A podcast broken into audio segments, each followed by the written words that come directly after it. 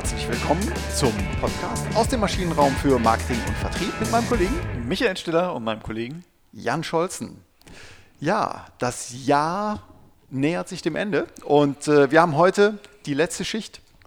Die letzte Schicht an der Maschine, unten im Maschinenraum. Wir Wiener nochmal alles kurz drüber. Ganz genau, es wird gefegt. Der Maschinenraum macht für zwei Wochen zu. Wir schließen. Äh, aber das soll uns nicht abhalten, die letzte Schicht in 2019 nochmal mit Schwung und vielleicht ähm, auch mit äh, dem Kern von Kern, den, mit dem Kern vom Kern unserer Themen äh, abzuschließen. Was hältst du davon?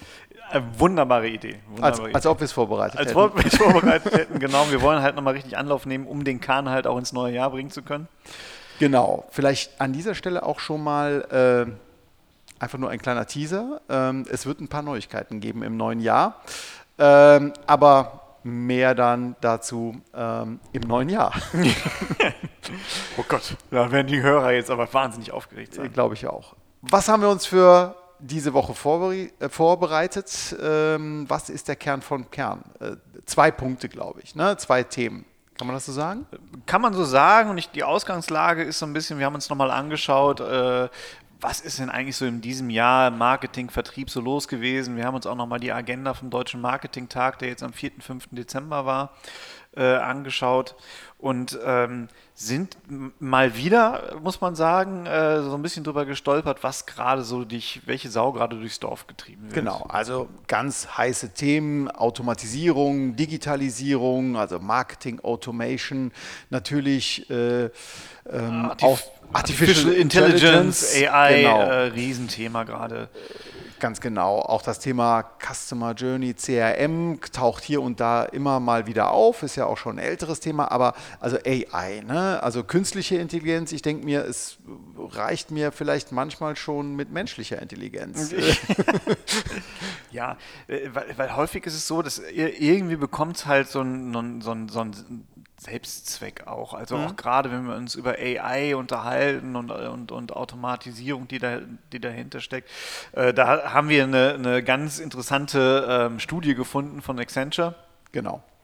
Ähm, Genau, du hast es, ähm, ich stelle es vor, du hast es ausgegraben. Ähm, ähm, und zwar Cool or Creepy, das ist so die Überschrift. Und da geht es eben um die Frage, ob man es ähm, eben ansprechend findet oder eher äh, übergriffig und abstoßend, wenn man in dem Moment, an dem man äh, an einem Laden, äh, an einem stationären Einzelhandel äh, vorbeigeht ähm, und dort dann ähm, äh, in diesem Moment zugetextet wird mit, äh, mit Angeboten, die, die man eben in diesem Laden, in diesem Kaufhaus ähm, erstehen kann. Ja, und das kommt nicht gut an.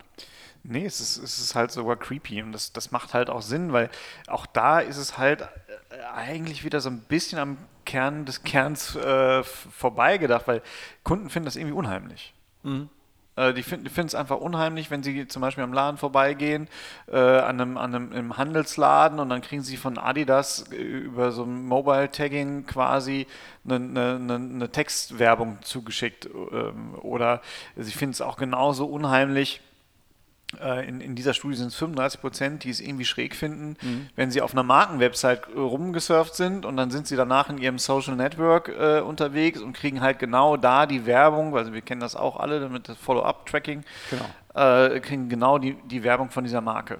Genau, über Cookies ähm, relativ leicht äh, einspielbar, aber ähm, kommt nicht gut an. Warum kommt es nicht gut an? Und jetzt kommen wir zu diesem, zu diesem ersten Oberbegriff, äh, eben Haltung. Ne? Also unsere Haltung ist, wir sind fest davon überzeugt, dass der Kunde im Zentrum steht. Wir orientieren uns nicht am Kunden, sondern wir zentrieren uns auf den Kunden. Genau, und äh, immer wenn wir das tun, ist auch ganz klar im, im, im Fokus, was will eigentlich der Kunde? Mhm diese, diese ganze AI-Diskussion überschattet eigentlich immer wieder diese Frage, was will denn der Kunde? Im Moment geht es darum, was kann ich denn alles mit dem Kunden machen? Ja, das ist mal so die eine Seite. Aber um relevant zu sein für den Kunden, muss ich mir überlegen, was will er denn? Ganz genau. Also es ist immer diese Hammer-Nagel-Diskussion. Also AI ist, ist der Hammer. Ja? Und jetzt gucke ich mal, was ich damit machen kann. Und jedes Problem ist für mich eben der Nagel. Also, oder CRM-System. Wir, wir brauchen ein neues CRM-System. Warum? Wir wissen wir gar nicht, aber Hauptsache wir haben es mal und können dann die Möglichkeiten ausschöpfen, ohne dass wir uns überhaupt Gedanken darüber gemacht haben, was denn den Kunden bewegt. Genau.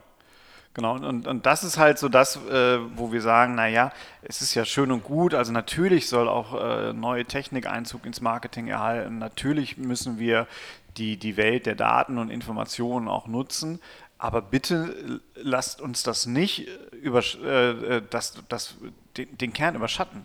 Genau. Ne, solange wir uns nicht Gedanken darüber machen, wir haben es im Persona, äh, im Rahmen von Personas, das ist hm? eins meiner kleinen Lieblingsthemen, Ach. äh, haben wir es ja immer wieder diskutiert. Ich muss halt meinen Kunden kennen. Und wie viele Workshops habe ich jetzt in diesem Jahr durchgeführt, mhm. wo äh, AI ein Thema war, Marketing Automation ein Thema, Content Marketing, all diese, diese Dinge, die gerade on vogue sind. Mhm. Aber die, die Kunden kannten ihre Kunden wiederum gar nicht. Mhm. Wir haben Workshops gemacht und es ist fiel ihnen, den äh, meinen Klienten, ganz häufig wahnsinnig schwer, sich Gedanken darüber zu machen, was ist denn wirklich eigentlich Lust und Frust meines Kunden und an welchen äh, Lusttreibern kann ich denn ansetzen und welche Frustminderer kann ich einsetzen, damit ich relevant bin für diesen Kunden. Genau, also welches Problem hat der Kunde überhaupt? Ne? Das war ja auch mal ähm, so, ein, so, so ein schönes Bild eben ähm, des, des Bohrmaschinenherstellers, äh, um zu sagen, äh, der Kunde braucht eine Bohrmaschine. Nein, er braucht keine Bohrmaschine, sondern er braucht das Loch in der Wand. Aber auch das, Bohr, das Loch in der Wand braucht er nicht, sondern er braucht eine Aufhängung. Ne? Das, das genau. hat ja zum Beispiel dann These auch wunderbar mit dem genau. Klebenagel genau. aufgegriffen. Genau, der Klebenagel von Tesa hat eben ein Stück weit den Bohrmaschinenhersteller hier substituiert in der Problemlösung, aber die haben es verstanden, welches Problem eben der Kunde hat. So, und welche Aufgabe hat der Kunde? Der Kunde möchte das Bild aufhängen. Genau. Und es geht ja so noch weiter. Also das, was wir, was wir ursprünglich, ne, wir, wollen, wir brauchen keine Bohrer, sondern wir brauchen, der Kunde braucht Löcher. Was wir ursprünglich mal gedacht haben, das Loch an sich ist ja auch schon wieder ein Problem teilweise des Kunden. Nämlich, wenn er das Bild woanders hinhängen will. Ganz genau. Wir kennen das ja alle, ne, wie ätzend das ist, wenn man dann wieder anfängt, mit seiner kleinen Spachtelmasse und dem Zeitungspapier irgendwie versuchen, diese Wand wieder glatt zu kriegen. Genau. Und mit der alten Farbe, die anders aussieht mittlerweile und so. Ne? Also das ist genau. ein vielschichtiges Problem, aber das ist das Problem des Kunden. Ja.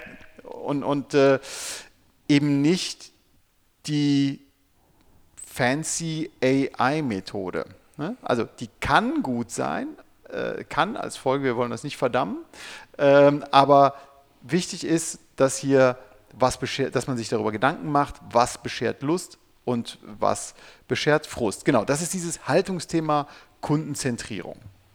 Genau. Aber was, äh, was uns auch immer wieder auffällt, und ich glaube, das zieht sich auch durch unsere Folgen ganz gut, ähm, diese, diese, diese Marketing-Hypes, diese Sales-Hypes, wir sind wieder bei AI, Sales Automation, Marketing Automation, Content äh, Marketing und so weiter. Wir, wir reden da selbst hier drüber auch. Aber auch das darf wiederum dann nicht überdecken, dass wir auch unser Handwerk beherrschen müssen. Genau, genau. Das ist das Thema das ist das zweite große Thema, ne? eben das Handwerk. Unser Marketing- und Vertriebshandwerk, das nehmen wir sehr ernst, das predigen wir, das leben wir auch, wir versuchen es sehr gut umzusetzen. Ähm, äh, und ein wichtiger Punkt ist hier erstmal ausgehend, dass man sich die Ziele setzt, also genau, dass man sich ordentliche Ziele setzt und den Kunden verstehen möchte. Das sind jetzt schon direkt zwei Punkte, aber Kannst du es vielleicht nochmal sagen? Das ist eines meiner Lieblingsthemen. Was, sind so, was ist ein gutes Ziel? Wie ist ein gutes Ziel, äh, Ziel definiert? Du prüfst mich jetzt mit, mit äh, ja. äh, äh Hartwig-Wissen ab. Großartig. Jan will natürlich auf die fünf Dimensionen einer Zielbeschreibung genau, hinaus. Ne? Da jetzt das darfst du aber wieder. Komm. Jetzt darf ich wieder, genau. Also ein gutes Ziel ist definiert nach Art, nach Ausmaß, hat einen Objektbezug, einen Personenbezug und einen Zeitbezug. Das hört sich vielleicht etwas verschwurbelt und sehr akademisch an, aber ähm, um mal bei einem klaren Vertriebsziel zu bleiben, wir möchten den Absatz um 1000 Tonnen ähm, mit unserem Rohstahl in China innerhalb des nächsten Jahres erhöhen. Das wäre also Art, äh, Absatz, nicht Umsatz, nicht Marktanteil, sondern Absatz, also Tonnen. Ähm, Ausmaß, ich habe es definiert, 1000 Tonnen waren es, ähm, bezogen auf Rohstahl in einem Personen- oder geografischen Raum innerhalb eines Zeitraums. Das wäre ein klares Ziel. Genau, und, und das bedeutet aber auch wiederum, auch da muss ich meine, meine Hausaufgaben gemacht haben. Also äh, ein, ein schönes Beispiel, äh, auch aus dem Kundenleben. Ähm, der, der, Kunde sagt mir, äh, ja, wir, wir wollen jetzt gerne über, über äh, auch da wieder künstliche Intelligenz und, und Cookies, äh, wollen wir unsere Kunden so ansprechen, dass, wie wenn sie auf unserer Homepage waren, dass wir Opt-ins generieren. Mhm. Das äh, hätte Ihnen jetzt ein Systemanbieter gezeigt und das würde super funktionieren und das würden Sie jetzt gerne einsetzen. Äh, Habe ich gesagt, das ist eine ganz tolle Sache. Was machen Sie denn danach mit den Opt-ins? Das wissen wir noch nicht. Und genau das ist da, wo, der, wo, der, wo dieser Trend einfach äh, das, äh, das, das wirkliche Handwerk des, des Marketiers und des, des Vertrieblers überschattet. Genau, also man fang, fängt mit der jetzt aktuell diskutierten Problemlösung an. Opt-in benötige ich äh, das Okay des Kunden, dass ich ihm äh, Produktinformationen zur Verfügung stellen darf. Ähm, aber ich weiß gar nicht, will der Kunde Produktinformationen? Will er persönlich angesprochen werden? Bin ich in einem B2B-Markt? Bin ich in einem B2C-Markt? Und, und, und wenn ich es habe, was wollte ich dann damit? Also man fängt hinten an. Ne? Genau. Man, man, man, kauft sich erstmal was und denk, fragt sich dann, was kann ich denn damit machen? Falsch. Das ist es, aber es erfordert natürlich auch immer so einen, einen gewissen Mut. Also wenn ich mir äh, Marketeers und Vertriebler anschaue, da ist es natürlich äh, auch nicht so, so, so schön, wenn man zu seinem Chef geht und sagt, pass mal auf, ich habe mir mal hier so eine Ansauf-Matrix ne, äh, gemacht. Und er fragt, was ist Ansauf? Ja, 70er Jahre. Äh, das wirkt natürlich jetzt nicht so cool, als wenn ich mhm. sagen würde, hey Chef, ich habe einen AI-Ansatz, äh, wo wir unser Marketing Automation mit nach vorne treiben können. Genau. Ne, und das ist, glaube ich, ein, ein, ein, ein ja, ich, ich gehe sogar so weit und sage, das ist ein Fehler in, in unserer aktuellen Wirtschaftswelt, äh, was wir da betreiben. Wir haben an so vielen Stellen, sind wir einfach noch nicht so weit, äh, weil wir unser Handwerk nicht richtig beherrschen, als dass wir jetzt wirklich schon auf diese äh, super modernen Methoden ja. alle umschwingen können. Genau, und deswegen gibt es ja unter anderem auch diesen Podcast. So sieht das aus. Weil wir davon überzeugt sind, dass Marketing und auch Vertriebshandwerk äh, besser umgesetzt werden kann. Ich komme nochmal zurück zu dem äh, zu einem sehr bekannten Konzept Critical, Mom äh, Critical Incident oder Moments of Truth, Momente der Wahrheit. Ich glaube, das ist für das Handwerk unserer Hörer ähm, ein, ein brauchbarer äh, so eine brauchbare Nagelprobe. Wenn man sich selber fragt, was ist denn für unseren Kunden ein Moment der Wahrheit? Wo entscheidet er denn darüber, ob wir gut sind oder weniger gut sind? In welcher Situation ist er? Was ist er für ein, ein Typ, eine Persona? Ähm, und wenn wir es schaffen, unsere Kernkompetenz mit, dieser, mit diesem Moment der Wahrheit zu koppeln, dann haben wir schon mal, glaube ich, die erste Hausaufgabe ganz gut gemacht. Du runzelst mit der Stirn. Nee, ich runzel nicht mit der Stirn. Die ist einfach nur so faltig Ach so, das stimmt ja. stimmt, wo du sagst.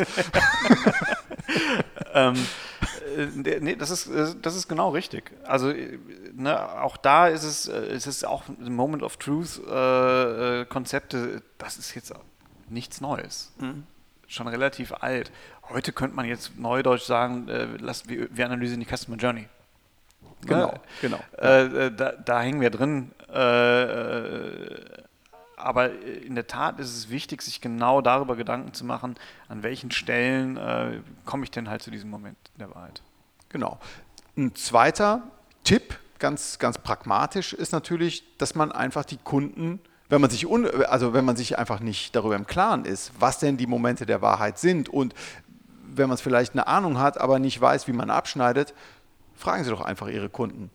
Jeder Vertriebskollege kann fragen und wie hat Ihnen das gefallen? Man kann es systematisch aufziehen. Ähm, das kann natürlich auch irgendwann wieder zu Reaktanz äh, führen, zum Beispiel im Hotel. Da werde ich an jeder Ecke äh, gefragt, wie ich denn jetzt gerade den, den, ähm, den Schuhputzautomaten fand und wie fand ich den Getränkeautomaten und wie fand ich äh, die Sauberkeit des Fitnessstudios. Das äh, wäre dann ein bisschen zu viel des Guten, aber trotzdem, Fragen schadet nicht, offen fragen. Auf jeden Fall. Also selbst wenn man, wenn man äh, vielleicht sogar gerade dann, wenn man denkt, wir wissen das äh, von uns sehr genau. Mhm. Gerade dann sollte man auch mal den Kunden fragen, weil häufig brät man auch einfach in seinem eigenen Saft und verwechselt dann wieder die echte Kundenperspektive, die echte Kundenzentriertheit mit dem Gefühl, also ich denke jetzt für den Kunden. Äh, also ich würde mich da auch so für entscheiden. Das ist ja so eine ganz beliebte Aussage eines Marketiers, mhm. der halt nicht in der Kundenzentrierung ist. Genau, weil, nur weil er klar, weil er so überzeugt ist von seinem Produkt, von seiner Lösung. Vor allem von seinem Wissen über den Markt.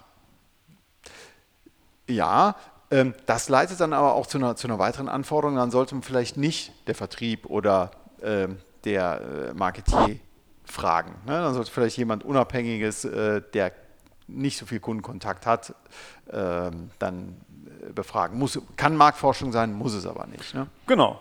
Aber es ist ja immer die Frage, möchte man jetzt den Bock halt auch zum Gärtner machen? Ne? Genau. okay.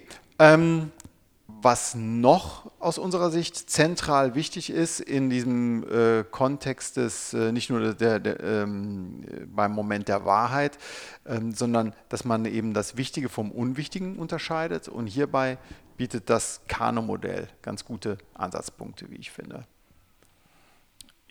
Äh, absolut. Also auch da sind wir wieder so ein bisschen in diesem Schuster bleibt bei deinen Leisten. Äh, auch ein Trend, den ich, den ich äh, äh feststelle, wir reden alle über Begeisterung. Aber Begeisterung ist halt auch nur eine Facette. Also wenn wir uns im Kano-Modell, ein Kano-Modell schaut sich ja die Faktoren der Zufriedenheit an. Und es gibt halt eine Faktorenart, diese oder eine Produkteigenschaftart, die kann halt Begeisterung auslösen. Äh, ich erwarte gar nicht, dass sie vorhanden ist, aber wenn sie da ist, finde ich sie toll.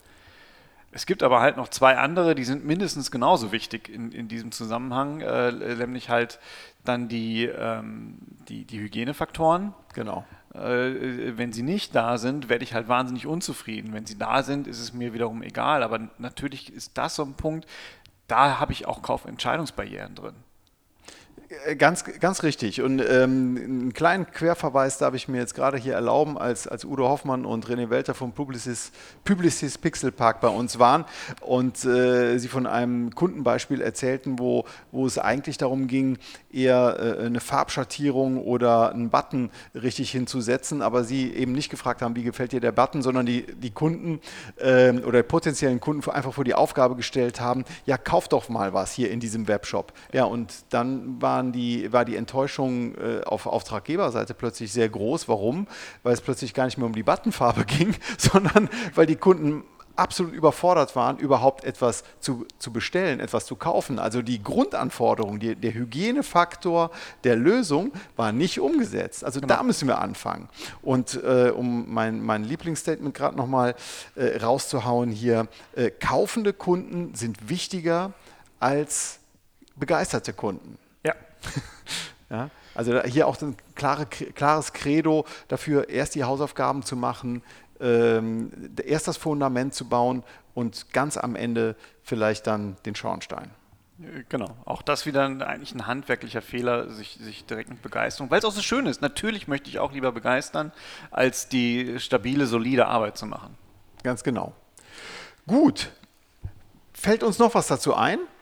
Oder sind wir sozusagen hier am Kern des Kerns von 2019 äh, angekommen? Ich glaube, eine Facette haben wir noch und, und das ist für mich immer so ein, so ein Lieblingsthema, emotionales Marketing. Ja. Egal welche Produktkategorie, wir müssen unseren Kunden emotional ansprechen. Ne, und dann kommen halt die berühmten Katzenbilder, äh, die sich schön in der, in, der, in, der, in der Sonne regeln, die zwar nichts mit unserem Produkt zu tun haben, aber so niedlich sind. Ne? Genau. Äh, früher war das der Pirelli-Kalender, jetzt sind es die äh, Katzenbabys. ähm, ähm, ja, muss, ein muss, muss einen professionellen Entscheider im B2B-Kontext nicht umhauen. Ne? Genau, auch hier. Also äh, Emotion im, im, Wesentlichen erstmal äh, gibt mir nur ein gutes Gefühl und ein schlechtes Gefühl. Ich glaube, wenn wir uns darauf mal einigen können. Und dieses gute Gefühl sollte irgendwie dann auch mit dem Produkt verbunden sein und nicht durch ein Katzenbaby hervorgerufen genau. werden. Genau. Es muss konsistent und relevant sein. Ne? Das sind so diese beiden äh, wichtigen äh, Kategorien, Kriterien, die erfüllt sein müssen. Und ähm, dann ähm, ist man auf jeden Fall schon mal auf der richtigen Seite. An dieser Stelle sind wir erstmal durch mit diesem Jahr, mit dem Podcast, 48 Folgen. Vielen Dank fürs Zuhören, fürs Weiterempfehlen und wir freuen uns auf jeden Fall jetzt schon aufs nächste Jahr. Dann geht es nämlich mit einigen frischen Sachen weiter. Genau. Ähm, aber die können wir noch nicht verraten. Ne? Nee, das wollen wir noch nicht verraten. Okay. Wir wünschen Ihnen aber erstmal einen guten Rutsch ins neue Jahr. Guten Rutsch ins neue Jahr. Bis zum nächsten Mal. Am ersten Sonntag im Januar geht es nämlich weiter. Und das ist der fünfte. Am 5. Januar 2020. Bis dahin. Vielen Dank fürs Zuhören. Tschüss. Tschüss.